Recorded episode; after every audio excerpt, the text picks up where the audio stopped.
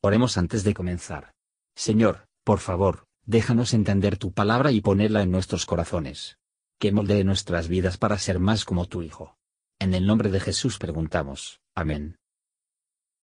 Capítulo 12 Por tanto nosotros también, teniendo en derredor nuestro una tan grande nube de testigos, dejando todo el peso del pecado que nos rodea, corramos con paciencia la carrera que nos es propuesta, puestos los ojos en el autor y consumador de la fe, en Jesús, el cual, habiéndole sido propuesto gozo, sufrió la cruz, menospreciando la vergüenza, y sentóse a la diestra del trono de Dios. Reducid pues a vuestro pensamiento a aquel que sufrió tal contradicción de pecadores contra sí mismo, porque no os fatiguéis en vuestros ánimos desmayando, que aún no habéis resistido hasta la sangre combatiendo contra el pecado y estáis ya olvidados de la exhortación que como con hijos habla con vosotros diciendo, Hijo mío, no menosprecies el castigo del Señor, ni desmayes cuando eres de él reprendido. Porque el Señor al que ama castiga, y azota a cualquiera que recibe por hijo. Si sufrís el castigo, Dios se os presenta como a hijos, porque ¿qué hijo es aquel a quien el Padre no castiga? Mas si estáis fuera del castigo, del cual todos han sido hechos participantes, luego sois bastardos y no hijos. Por otra parte, tuvimos por castigadores a los padres de nuestra carne, y los reverenciábamos. ¿Por qué no obedeceremos mucho mejor al Padre de los Espíritus, y viviremos? Y aquellos, a la verdad, por pocos días nos castigaban como a ellos les parecía.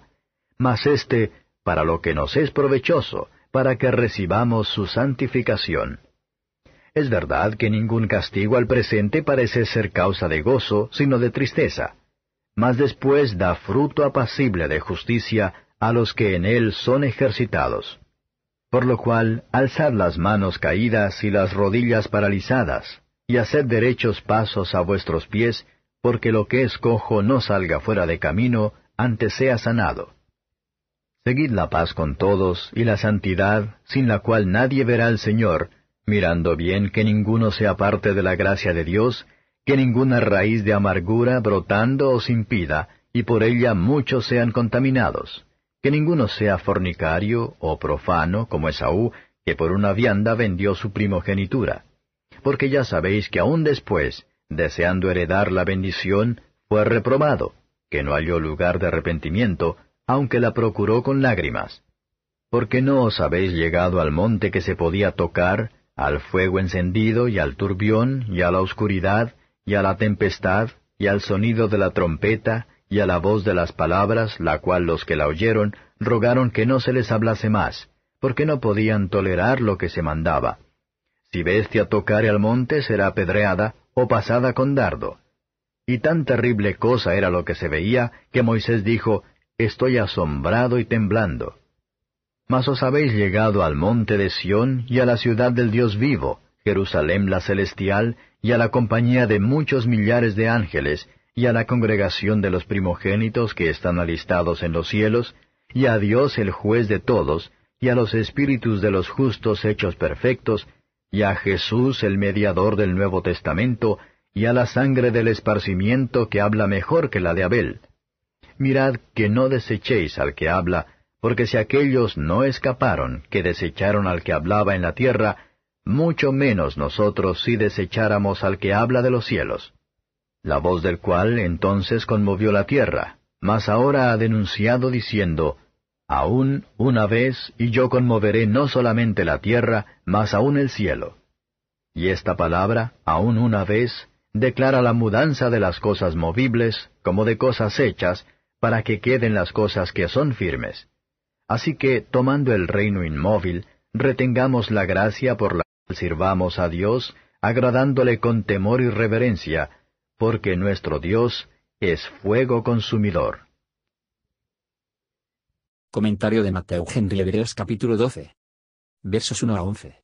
La obediencia perseverante de la fe en Cristo, se creó la carrera antes de los hebreos, en el que se deben o bien ganar la corona de la gloria, o tienen la miseria eterna por su parte, y está por delante por el pecado que nos asedia, entender que el pecado a la que estamos más propensos, o para los que estamos más expuestos, por hábito, la edad de las circunstancias. Esta es una exhortación más importante, pues mientras darle pecado de un hombre, sea lo que será, sigue siendo su violado, le impedirá correr la carrera cristiana, ya que toma de él todos los motivos para correr, y le da el poder a todo desaliento.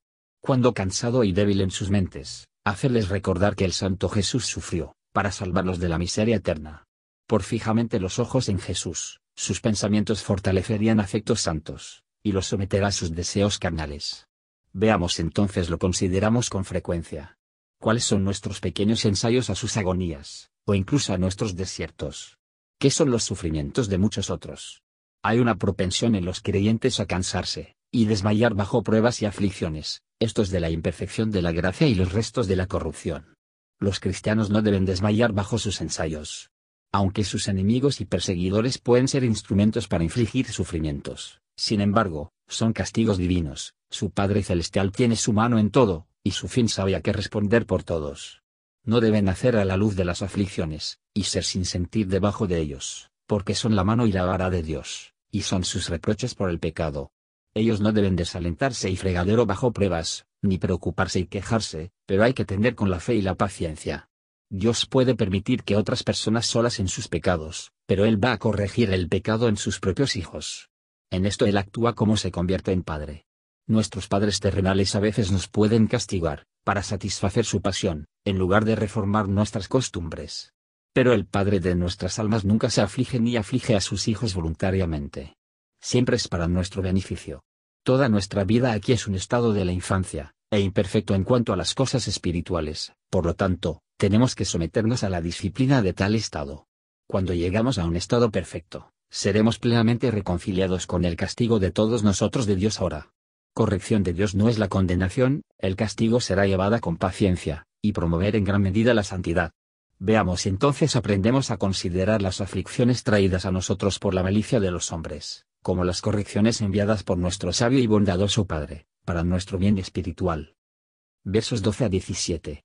Una carga de la aflicción es acto para hacer las manos del cristiano caídas y las rodillas crezca débil, le dispirite y desalentarlo, pero en contra de esto, tiene que esforzarse, que mejor puede manejar su carrera espiritual y curso. La fe y la paciencia permiten a los creyentes a seguir a la paz y la santidad, como un hombre sigue su vocación constante, diligente, y con placer. Paz con los hombres, de todas las sectas y partidos, será favorable a nuestra búsqueda de la santidad. Pero la paz y la santidad van de la mano, no puede haber paz sin derecho y sin santidad. Cuando las personas no pueden detener la verdadera gracia de Dios, la corrupción prevalecerá y prorrumpir. Mira que la lujuria inmortificada en el corazón, que parece estar muerto, debería surgir, a problemas y molestar a todo el cuerpo. Cayendo lejos de Cristo es el fruto de preferir los placeres de la carne, para que la bendición de Dios, y la herencia celestial, como lo hizo Esaú. Pero los pecadores no siempre tienen este tipo de pensamientos malos de la bendición divina y la herencia, ya que ahora tienen. Está de acuerdo con la disposición del hombre profano, desear la bendición, sin embargo, a despreciar los medios para que la bendición es que se pueden obtener. Pero Dios no cortar los medios de la bendición, ni unirse a la bendición con la satisfacción de los deseos del hombre. La misericordia y la bendición de Dios nunca se buscaron con cuidado y no obtuvieron. Versos 18 a 29. Monte Sinai, sobre la que se formó la iglesia y el Estado judío, fue un ejemplo de montaje como se podía tocar, aunque prohibidos de ser así, un lugar que se respiraba, por lo que la dispensación mosaica había mucho en el exterior y lo terrenal. El Estado Evangelio es amable y condescendiente, adecuado a nuestro marco débil. Bajo el Evangelio todos pueden venir con audacia a la presencia de Dios. Pero la desesperación obligada Santísimo, si se juzga por la santa ley dada en el Sinaí, y sin un Salvador. La iglesia evangélica se llama el Monte de Sión, hay creyentes tienen una visión más clara del cielo y más los ánimos celestiales del alma. Todos los hijos de Dios son herederos, y cada uno tiene los privilegios de los primogénitos que se supone que un alma para unirse a esa gloriosa reunión y de la iglesia anterior, que es aún familiarizados con Dios, siendo de ánimo carnal, amando este mundo actual y el estado de las cosas, mirando de nuevo a Él con una mirada persistente, lleno de orgullo y engaño, lleno de lujuria, tal alma parece haber confundido su camino, lugar, estado, y compañía. Sería incómodo para sí mismo y de todo. Cristo es el mediador del nuevo pacto, entre Dios y el hombre, para reunirles en este pacto, para mantenerlos juntos, para suplicar a Dios para nosotros, y para pedir a nosotros para Dios, y al fin de traer a Dios y su pueblo en el cielo. Este pacto se firma por la sangre de Cristo rociada sobre nuestras conciencias, ya que la sangre del sacrificio era rociada sobre el altar y la víctima.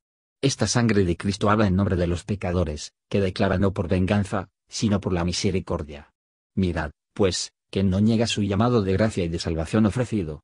Mirad que no aquel que habla de los cielos, con infinita ternura y el amor no se niega, de cómo pueden aquellos escape, que se alejan de Dios en incredulidad o apostasía, mientras que tan amablemente les suplica reconciliarse, y para recibir su favor eterna. Trato de Dios con los hombres bajo el Evangelio, en un camino de la gracia, nos asegura, que va a hacer frente a los enemigos de todo el Evangelio, de una forma de juicio. No podemos adorar a Dios aceptablemente, a menos que lo adoramos con temor y reverencia. Solo la gracia de Dios nos permite adorar a Dios correctamente. Dios es el mismo Dios justo y recto bajo el Evangelio como bajo la ley. La herencia de los creyentes está asegurado a ellos, y todas las cosas que pertenecen a la salvación se dan libremente en respuesta a la oración.